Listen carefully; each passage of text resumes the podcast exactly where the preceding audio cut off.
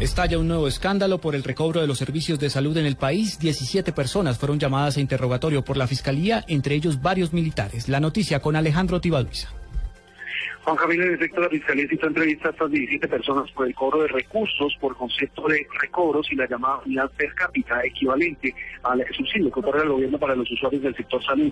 En esta ocasión, el organismo investigador descubrió que las entidades promotoras de salud estaban registrando en sus bases de datos del régimen subsidiado a beneficiarios del régimen especial, como por ejemplo profesores y miembros de la fuerza de la fuerza pública, como por ejemplo policías y también personal del ejército, por quienes cobraban al millonarios en recursos por prestación de servicios de salud que ya habían adquirido en sus respectivos regímenes.